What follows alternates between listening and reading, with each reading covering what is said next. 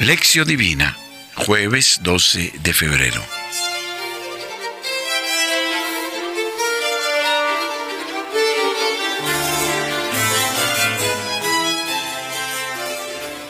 Oración. Vela, Señor, con amor continuo sobre tu familia, protégela y defiéndela siempre, ya que solo en ti ha puesto su esperanza. Por Jesucristo nuestro Señor. Amén. Proclamación del Evangelio según San Marcos, capítulo séptimo, versículos 24 al 30.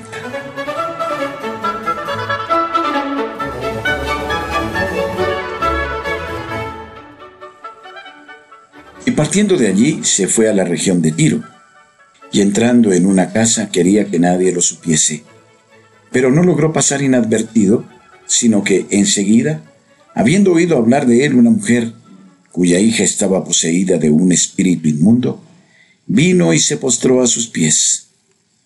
Esta mujer era griega, sirofenicia de nacimiento, y le rogaba que expulsara de su hija al demonio. Él le decía, espera que primero se sacien los hijos, pues no está bien tomar el pan de los hijos y echárselo a los perritos. Pero ella le respondió, sí, Señor, que también los perritos comen bajo la mesa migajas de los niños. Él entonces le dijo, por lo que has dicho, vete. El demonio ha salido de tu hija. Volvió a su casa y encontró que la niña estaba echada en la cama y que el demonio se había ido. Palabra del Señor. Gloria a ti, Señor Jesús.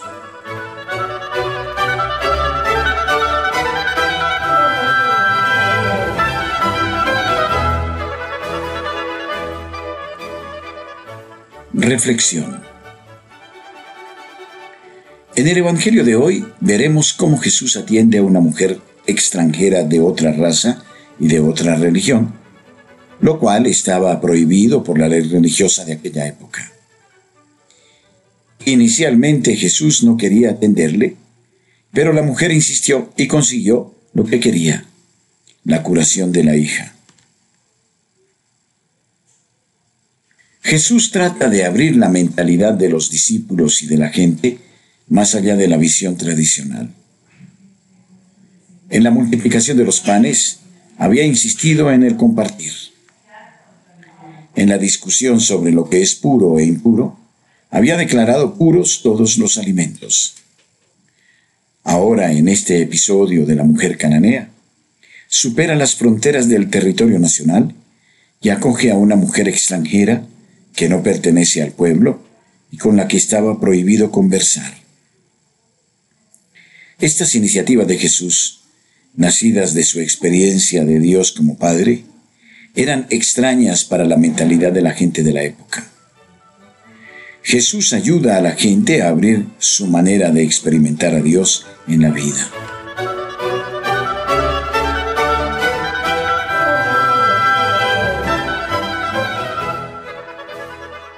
Marcos 7:24. Jesús sale del territorio. En el Evangelio de ayer y de antes de ayer, Marcos 7, 1, 13 y Marcos 14, 23, Jesús había criticado la incoherencia de la tradición de los antiguos y había ayudado a la gente y a los discípulos a salir de la prisión de las leyes de la pureza. Aquí en Marcos 7:24 sale de Galilea. Parece querer salir de la prisión del territorio y de la raza. Está en el extranjero y parece que no quiere ser conocido. Pero su fama había llegado antes que él. La gente sabe y le busca. Marcos 7, 25-26. La situación. Una mujer llega cerca y empieza a pedir por la hija enferma. Marcos dice explícitamente que era de otra raza y de otra religión. Esto es, era pagana. Ella se lanza a los pies de Jesús y empieza a suplicar para que cure a su hija poseída por un espíritu impuro. Los paganos no tenían problema en recorrer los caminos que recorría Jesús. Los judíos sí que tenían problemas en convivir con los paganos.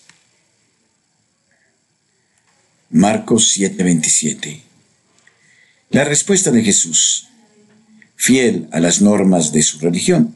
Jesús dice que no conviene tirar el pan de los hijos y darlo a los cachorros.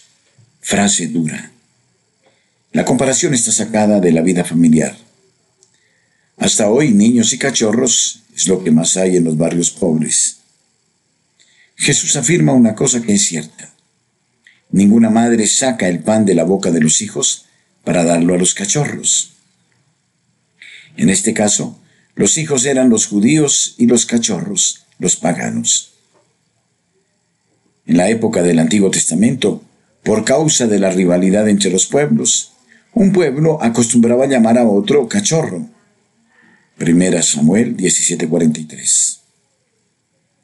En los otros evangelios Jesús explica el porqué de su rechazo. No fui enviado sino a las ovejas perdidas de la casa de Israel. Mateo 15:24. Es decir, el Padre no quiere que yo me ocupe de esta mujer.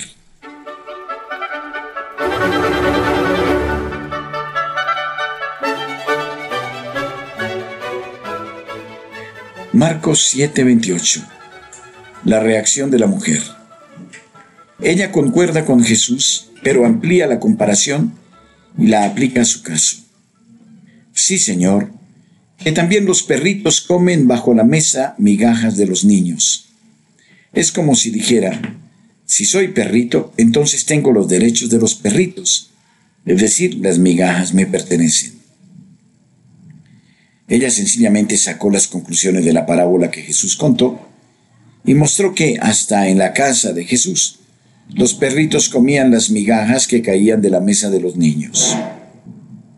Y en la casa de Jesús, esto es, en la comunidad cristiana, la multiplicación del pan para los hijos fue tan abundante que estaban sobrando doce cestos. Marcos 6:42. Esto es, para ella, para los cachorros, para los paganos. Marcos 7, 29, 30. La reacción de Jesús. Por lo que has dicho, vete, el demonio ha salido de tu hija. En los otros evangelios se explicita, grande es tu fe, que se cumpla tu deseo. Si Jesús atiende la súplica de la mujer, es porque comprende que ahora el Padre quiere que Él escuche su petición. Este episodio ayuda a percibir algo del misterio que envolvía a la persona de Jesús y cómo él convivía con el Padre. Era observando las reacciones de las personas y las actitudes de las personas que Jesús descubre la voluntad del Padre en los acontecimientos de la vida. La actitud de la mujer abre un nuevo horizonte en la vida de Jesús. A través de ella, él descubre mejor que el proyecto del Padre es para todos los que buscan la vida y quiere liberarse de las cadenas que aprisionan su energía.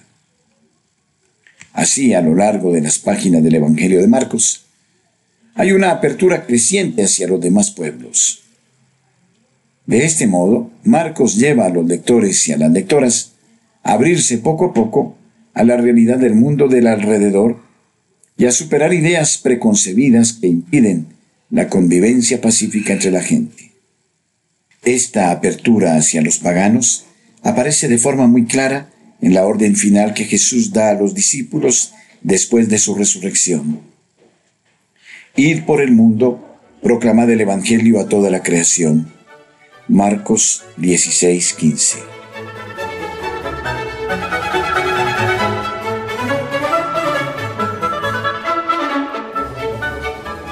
Reflexión personal.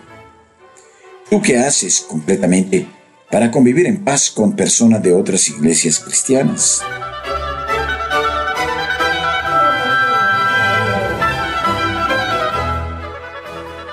En el barrio donde vives hay gente de otras religiones. ¿Cuáles?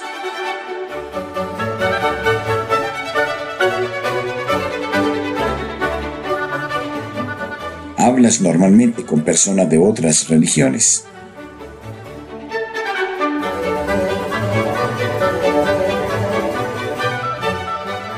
¿Cuál es la apertura que este texto nos pide hoy a nosotros en familia y en comunidad?